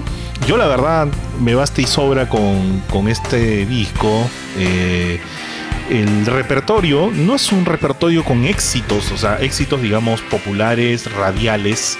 No tiene, o sea, a ver, la canción más popular de este repertorio es Presión Americana, ¿no? Sí. Porque, digamos, canción, canción Animal es una canción que conocemos los fans. Mm, Acá, por lo menos en Perú, nunca sonó en la radio. Bocanada es una canción que conocen los fans. Corazón del Ator no es una canción que sonó en la radio, por lo menos aquí en el Perú. El Rito podríamos decir que sí, es una canción bastante conocida. A Merced, pues no lo conoce, o sea, no es popular. Raíz podría ser popular porque fue el primer single de Bocanada. Sí, Submerio, ya lo dijimos, mm, cero. Eh, Expresión americana sí. Eh, Verbo Carne, cero. Un millón de años luz, conocida por los fans. Y Signos, que sí, también es súper popular. Pero es un, es un repertorio bastante raro, ¿no? O sea, es un repertorio como que de qué humor habrá estado Gustavo en el momento que lo armó para, para dejar pasar varias cosas que sí hubieran podido funcionar, ¿no? Incluso hasta trátame suavemente, te diría yo. Pero al final se hizo lo que el Señor ordenó y así fue, ¿no? y, y así quedó, y, y así quedó tal cual. Oye, lo, lo- lo lindo, lo lindo de, de- de la versión de DVD este, es que se revolvió a mezclar para hacerlo multicanal en 5.1. Así. Entonces la idea era que, que, que suene tal como sonaba en el teatro. Entonces eso sí es bonito ahora con, con el, todos los sistemas de, de- de sonido que están saliendo. Por ejemplo, Tú que eres un friki en ese tema, me imagino que lo has escuchado en 5.1. Sí, espero la versión en Dolby Atmos ahora, que sea en- con más parlantes y con, con mejor. O sea, se están haciendo películas y nuevamente nuevos discos. Dolby Atmos es un sistema de sonido que ya no solamente son los cinco parlantes y un subwoofer. El Dolby Atmos tú puedes tener Ajá. hasta nueve parlantes y dos subwoofer. Muy acomodado. Sí, yo me he comprado un aparato con Dolby Atmos y todavía no tengo los parlantes, ¿no? Pero sí, en algún momento llegarán. Ya, ahí tienes que, claro, ya tienes que ubicar los parlantes donde tienen que estar y va a ser una maravilla, te vas a sumergir al 100%, ¿no? Entonces, el 5.1 es un gran avance, totalmente, y el Dolby Atmos ya es una estratosfera, ¿no? Una estratosfera, perdón. Pero ya, pues vam- vamos a ver cómo va. Me Y este es el único show en vivo de, de Cerati que está en 5.1, no hay más, ¿no? Porque obviamente después, ¿cuál más? El, el, el Ahí Vamos está en 5.1, no, no, está en el EPCM, creo. Eh, creo que sí, creo que sí, no, no me he fijado, la verdad. Y obviamente, pues el Fuerza Natural que suena, pero a las justas en estéreo. No, Dios santo, ¿por qué? ¿Qué hizo Gustavo para merecer esto? Este, maltrato de la tecnología. Pero bueno, ahí, ahí está al menos este, la, la- la versión. ¿Qué podemos hablar de la tapa, mi querido Juanca? La tapa lo que más me impresiona es ver a Gustavo enfundado en un traje azul, ¿no? Con un. como si fuera un principito, ¿no? Se habla mucho de, esta, de este personaje, el principito, y también como si fuera un militar o como si fuera un guerrero, ¿no? Es un, un sobre todo diseñado por el vestuarista Pablo Ramírez, ¿no? Que es como una especie de sacón gigante con unos botones bastante grandes, ¿no? Que, que, que impresionan al ver a, a Gustavo en la tapa, ¿no? Ahora que también puedes conseguir el, el disco Episodios Sinfónicos en vinilo, se ve ahí a Gustavo enfundado en ese traje. Me encanta la portada, me parece muy chévere, me recuerda mucho al Erling de David Bowie que salió que había salido años antes y que también Bowie estaba ahí en un como en un abrigo que por el lado interno tenía la, bandera de Inglaterra, ¿no? De Gran Bretaña, Inglaterra. Sí, tremenda portada de, Bowie que muchos evocaron en su momento, que era casi dijeron un- un- una influencia, hay que decirlo así, ¿no? Sí, y adentro está una foto de Gustavo, eh, la foto de Gustavo en el rostro, ¿no? Tres cuartos, y se utiliza mucho el color verde, ¿no? Hay un, un color verde bien marcado ahí. recuerdo, recuerdo muy bien, o sea, en esa época la gente ya comenzaba con, con los memes, ¿no? Y eso, yo recuerdo que la gente decía, oye, ¿qué, qué se basaron acá? Pa- Parece la- el wallpaper de Windows, ¿te acuerdas? El, el fondo del, del campo. Otros decían, no, este ha sido la locación de los Teletubbies, ¿no? Claro, y además este, este arte de tapa no está diseñado por Alejandro Ross ni por la gente que, que siempre trabajaba con Gustavo y con Soda Stereo, ¿no? Sino que es una, una agencia que se llama DDC, ¿no? Con, eh, que es este Urco Suaya y Eloísa Valivian. Ellos son los que diseñaron este, este arte. Me parece chévere. Las fotos también son bacanes, ¿no? Porque eh, utilizan como que árboles y eso. Algo que después volvió a usar en Fuerza Natural. Pero son árboles que son sobreexpuestos en un programa de diseño. No es que Gustavo se haya, haya ido a un bosque y se haya fotografiado como sí sucedió en Fuerza Natural. Sino que es una cuestión más de, de programa de computación, ¿no? Hay otras, otras fotos eh, que ya vamos a compartir en nuestro Instagram, arroba caja negra cast tenemos las fotos oficiales de promoción de este disco, donde Gustavo está en un estudio con un fondo blanco, cogiéndose las manos, haciendo poses, primeros rostros de su, de su rostro, primeros planos de su rostro, perdón. Y así, me parece que es un arte que, que está bueno. Eh, el disco fue eh, editado originalmente en CD. La primera edición está en un, en un digipack, que es este, el sobre era de cartón, ¿no? Era tripack o sea, trifold, perdón, que eran tres lados, ¿no? Tú lo abrías y se abría en tres lados. Y luego eh, se editó también en caja de plástico o las Jewel Case, como se, como se dice. Y para detalle de los fanáticos peruanos, este fue el último disco que se editó, el último disco de Gustavo Cerati que se editó en CD en el Perú. Después de esto, Sony Music se fue y no se hicieron más discos de él acá en el Perú. O sea, Vale la pena buscar en la edición peruana. Yo tengo la edición peruana y la, argentina en Digipack y la peruana en plástico. Así que vale la pena ahí coleccionarlo. Y posteriormente, hace unos 7 años atrás, fue editado en doble vinilo. Te juro que nunca lo he escuchado, lo tengo ahí. nunca lo escuché. Pero está sellado o está abierto. Lo, lo abriste, ¿no? No, lo he abierto para verlo. Lo he abierto para verlo, pero nunca lo he puesto porque me, me- me- me- me intrigaba cómo era el arte por dentro. No es como el, el, el CD, eh, pero grande, ¿no? Me parece chévere. El arte está bueno. El arte está bueno. La música no tanto. Me encantaría que, bueno, este, por ejemplo, Terán siguió con ese proyecto Ignophone, ¿no? Sí. ¿Por qué? Bueno, no sé, pues este, más adelante podría hacer algunas versiones de homenaje a, a Soda Stereo, Gustavo. Las hizo. Podría atreverse Las hizo. a hacer. Ah, Las hizo, ¿no? Las hizo, ¿no? Claro, en, en su espectáculo este de la alfombra mágica de Gustavo Cerati. ¿Recuerdas que comentamos en el, en el episodio anterior, cuando hablamos de Solo por Hoy, que él hizo eh, me parece que la reinterpreta, y este, y, o no recuerdo cuál fue el track en realidad, la hace en vivo. Y luego invita a, a varios de, de los amigos y, y compañeros de Gustavo, como Richard Coleman, como Leo García, como este, Leandro Fresco y demás, para reinterpretar algunos, algunas versiones de sus canciones. Me parece que es un show bueno. Sería bacán que se edite en DVD o con algo con una calidad de audio buena, porque solamente se puede ver en YouTube, ¿no? Me Sí, yo creo que como para concluir un poco este capítulo, este, este episodio, eh, a Gustavo una vez le preguntaron ya años más tarde sobre este disco y él dijo, no, es un trabajo de terceros, no mío totalmente, ¿no? O sea, eh, terceros incluye a Terán y a, y a los músicos, me imagino yo. Y dice, es, una experiencia, un experimento y la gente debería verlo así. Y creo que lo vemos así, ¿no? O sea, no hay otro ángulo, ¿no? No, para nada. Entonces creo que sí. eh, eh, Experimento, experiencia y, y- y ahí queda. Y ahí lo hizo, se sacó el clavo de la, de la curiosidad. Y bien, quedó para la historia y, al menos, eh, como para variar, ahí estuvo este disco.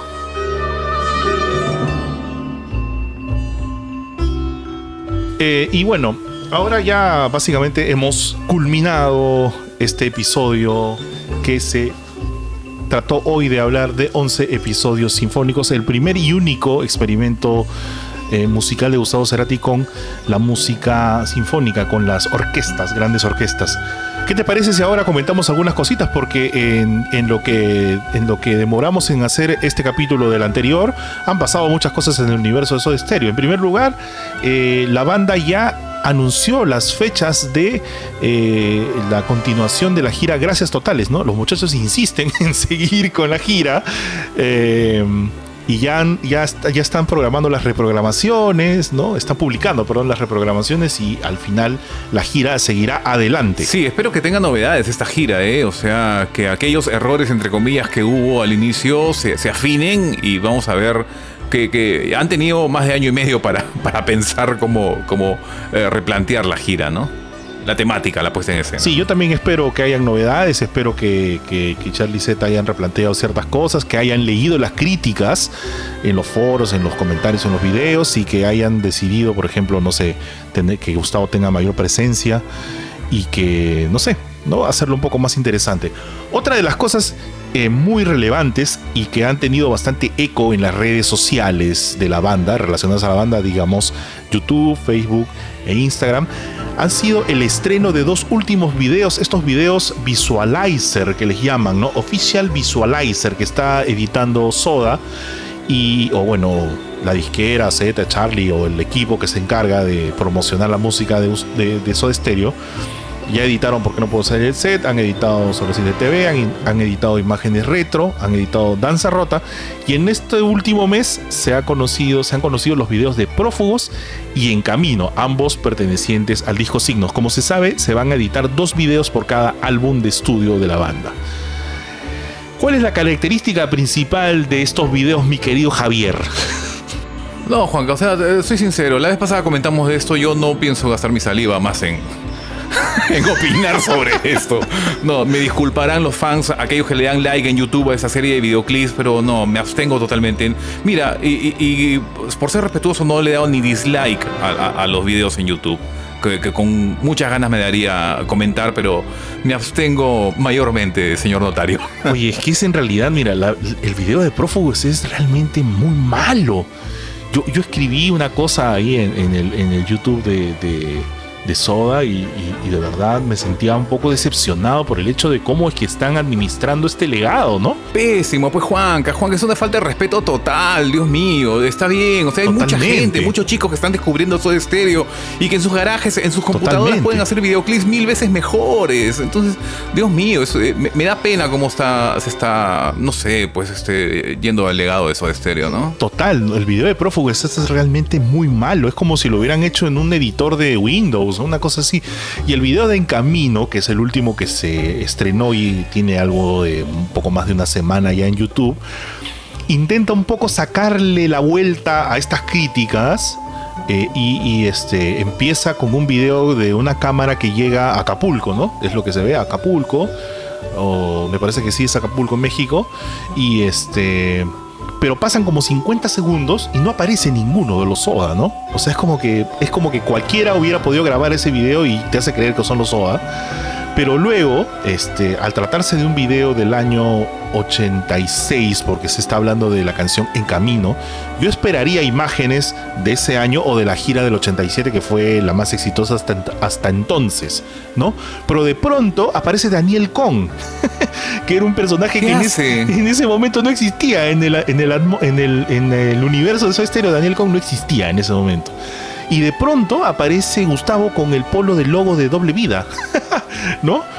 Más adelante aparece Z en la, en, en la época de Dynamo y luego aparecen los Soda en la época de Sueño Estéreo. Entonces te das cuenta que realmente no hay siquiera un interés para poder armar un producto que sea realmente bueno, ¿no? Un, un video de calidad, un- un- una animación real.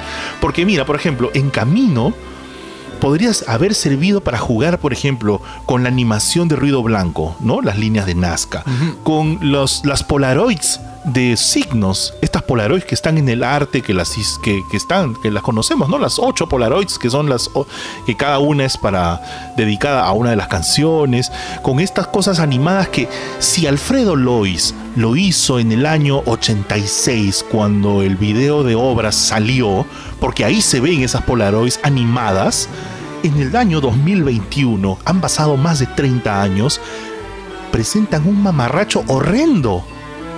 O sea, de verdad, a mí me ha sorprendido la poca, el poco interés que tiene el grupo para vender su música en estas nuevas generaciones. Pero ¿sabes qué es lo que más me ha sorprendido? Es leer los comentarios de los chicos diciendo que son obras maestras, maravillas, los videos hermosos. Por fin vemos. Pero por eso, Juanca, Juanca, sorry, pero, o sea, yo, digo, yo, no, yo me abstengo de comentar allí, o sea, no, no he visto tu comentario, porque, bueno, no, no veo esos videos ya, pero te juegas, el, eh, te juegas el, el hecho de que te hagan bullying, o sea, la gente ahí este, está, lo que pongan van a reventar, y tú sabes que ahora en YouTube también, o sea, tú contratas un staff y te, te revientan cohetes y, Claro, claro. y están ahí, ¿no? Alardeando, pero te puedes ganar haters gratuitos por, decir eso en las redes sociales en donde solamente están cegados y, cualquier cosa que saque de eso estéreo van a decir, sí, la quinta esencia, lo máximo. Loco, o sea, yo ya no quiero seguir porque me, da mucha pena, ¿no? O sea, eh, eh, es la verdad. Yo, como lo dije la vez pasada, ¿qué les cuesta hacer un concurso de fans y que eh, manden su mejor video, ¿no? Entonces yo sé que harían cosas preciosas a nivel mundial. como que la cosa va por ahí, ¿no? Un poquito más de cariño. Bien, para no aburrirlos más y para que no crean que hoy solamente hemos venido criticones, decidimos el otro día, el otro día en nuestra, en nuestro Instagram, arroba caja negra cast, invitar a varios de nuestros seguidores a que nos envíen preguntas, ¿no? Cosa que vamos a hacer siempre porque nosotros hacemos estos episodios para que ustedes los escuchen y ustedes también son parte importante de Caja Negra. Así que, ¿qué te parece Javier si tú eliges unas cuatro preguntas y otras cuatro y citamos a su autor y las respondemos, ¿no? Perfecto, perfecto, porque sí son muchas las que han llegado y vamos a ver cuáles podríamos responder, ¿no? A ver, empiece usted, señor. A ver, Ernesto Beta pregunta, historia de su pasión por soda. Primera escucha, tuvieron amigos soderos, fueron a un fan club. Eh, sí, la primera vez que escuché, creo que ya lo comenté en el podcast, fue a través de, de- de- de- de la radio, en aquella época, año 85 más o menos.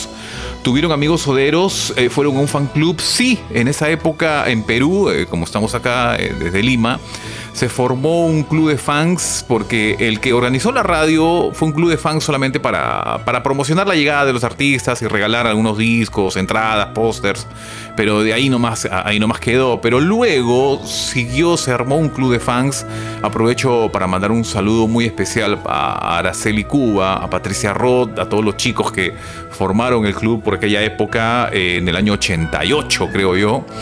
Y sí, me, me encantó conocer gente eh, y, y creo que a raíz de estas reuniones de fans es donde he conocido a, a- a dos grandes amigos que hasta el día de hoy perdura esa gran amistad. Uno de ellos eres tú, obviamente, mi querido Juan Carlos, creo que por ahí fue una de las primeras reuniones en donde tuve el placer de conocerte a través de Antonio Albán, nuestro querido Toño Albán también. Este, Cabezón era su nica allá en los foros de hace 20 años. Y eso es bueno, ¿no? El, el conocer gente que piensa como tú, que tiene los mismos gustos, eso es, eso es realmente Así lindo. es, increíble. A ver, respondiendo a la misma pregunta, porque también hay, para contarles un poco mi experiencia, dice, "Es- historia de su pasión por soda. Bueno, empezó en el año 86 cuando yo tenía 9 años. La primera escucha también sucedió en esa época. Yo tenía, era muy niño, vivía en provincia. Tuvieron amigos soderos. Mm, la verdad, no. Eh, los primeros amigos soderos reales que yo tuve fueron el señor Javier Vázquez, con el que tengo el podcast ahora, y Antonio Albán, que, que es un amigo con el que incluso Javier y yo tenemos un grupo de WhatsApp con el que hablamos de vez en cuando, no necesariamente cosas de Soda Stereo, pero somos muy amigos y, y antes de la pandemia nos reuníamos de cuando en cuando para chismear y tomar algunas cervezas y conversar, ¿no? Porque nos une más allá de la pasión por soda una, una amistad de muchos años. Y eh, fueron a un fan club. No, a mí siempre, yo siempre he tenido ronchas con los fan clubs y seguirá siendo por los siglos de los siglos. Amén. A ver, eh, JF Peoxa pregunta, canción favorita de Fuerza Natural. Me adelanto un poco al, al podcast de Fuerza Natural, pero podría decir que es Numeral y Sal. No, dos canciones de Fuerza Natural, Numeral y Sal. Lo mismo digo yo. Igual, iguales canciones. Mira, está bonito, está bonito. Y le agregaría, y le agregaría ahí, he visto a Lucy, también me encanta esa canción. Matt.4108 Bechica pregunta para los dos: ¿Cuándo fue la primera vez que conocieron personalmente a Gustavo? En mi caso fue en el año 2003 cuando eh, fui a una conferencia de prensa que se organizó para hablar de su primera visita como solista presentando el disco eh, Siempre Soy y minutos después tuve la oportunidad de entrevistarlo personalmente. Ese año lo volví a ver nuevamente, pero ya en otro país. Y el que sí conoce y ha hablado 80 veces con Gustavo es el señor Javier Vázquez.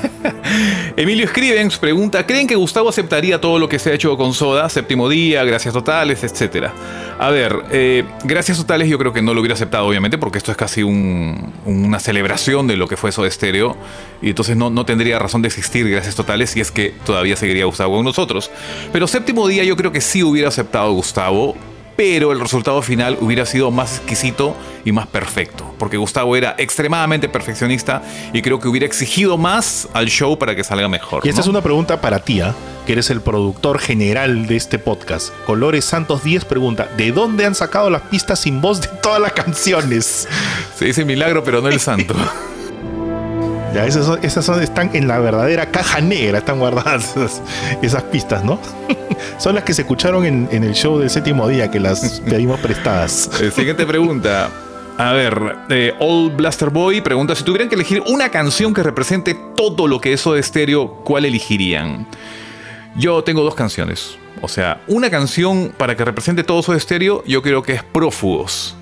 Pero si personalmente tendría que elegir hoy día, eh, bueno, octubre de 2021, creo que elegiré Planta. ¿no? Tu canción favorita, pues, ¿no? Yes, sir. Yo elegiría Imágenes Retro, probablemente.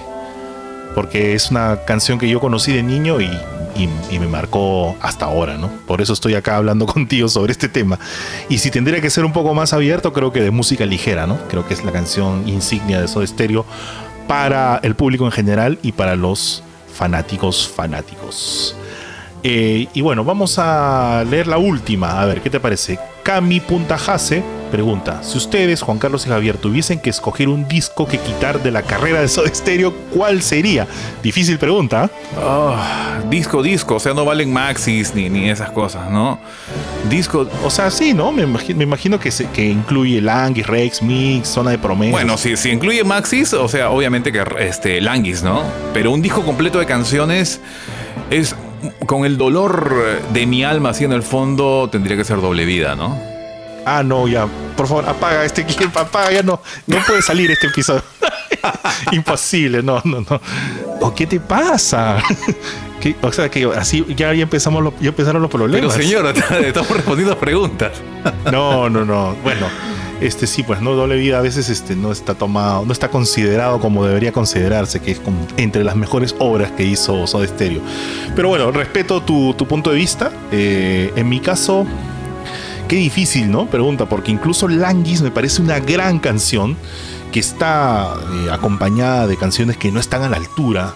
Incluso el Languis remix que está a su costado también es una gran canción para mí. No me parece que incluso está mejor que la que está en doble vida. Y, Rex Mix es un disco que me encanta, yo quiero mucho y es uno de los que más escucho de Soda Stereo. Entonces no sé. Si habría que quitar un disco, pues tendría que quitar, no sé, Zona de Promesas, pero ahí también está Zona de Promesas, está la versión de Luna Roja que me encanta. Pero ese es un grandes éxitos, pues, sí, ¿no? bueno, ya, ya, pues Zona de Promesas era. Y además es un disco caro de conseguir, el vinilo vale como 500 dólares, ya, ya. Chao, Zona de Promesas. Mira, acá hay una pregunta muy interesante ¿ah? de Luis Mares 21 que dice: ¿Habrá episodio de Soda por México, así como el de Soda por Perú? Ajá. Yo creo que lamentablemente, Luis Mares, no estamos eh, capacitados ni, ni, ni- ni muy informados de todo lo que pasó de Soda en México. Y además, la historia de Soda, de Soda en México es muy amplia, ¿no? Porque Claro. visitaron casi cada, cada, cada disco, cada gira. Y creo que saldríamos debiendo con datos exactos que nosotros mismos quisiéramos también saber y estar preparados. Eso se lo dejamos mejor a los expertos, eh, eh, hermanos mexicanos que puedan contarnos lo que sucedió con Soda en México, ¿no? Así es. Y queremos agradecerles a todos nuestros seguidores en redes sociales que siempre nos comentan, siempre le ponen like, siempre están atentos a nuestros estrenos y eh, decirles que bueno, estamos aquí ya este episodio y nos vamos preparando para el siguiente. Y el siguiente es nada más y nada menos que dedicados a Siempre es hoy, otro disco que volvió a partir a los fans, que muchos dicen que es un disco muy largo, otros dicen que es un disco que es perfecto. Y en mi caso es uno de los discos que más me gusta de Gustavo y pues vamos a darle una investigación profunda para traerle todos los datos importantes sobre este álbum del año 2002, ¿no? Es este disco.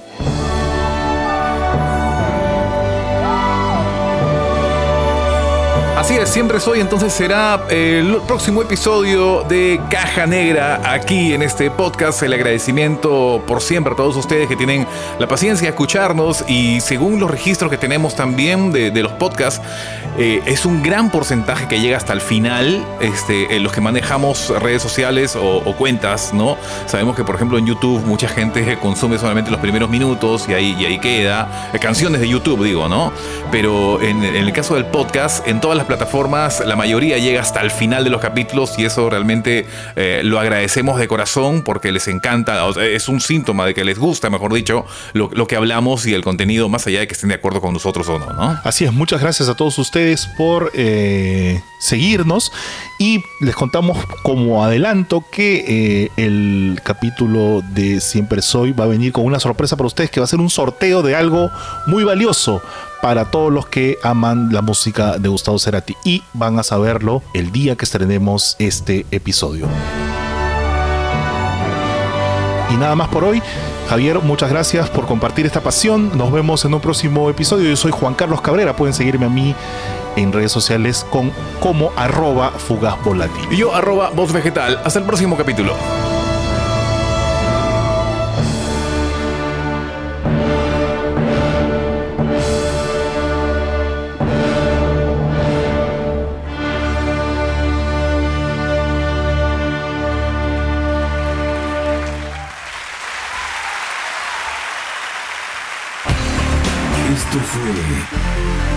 Caja Negra. Con Juan Carlos Cabrera y Javier Vázquez. Caja Negra. Hasta la próxima edición.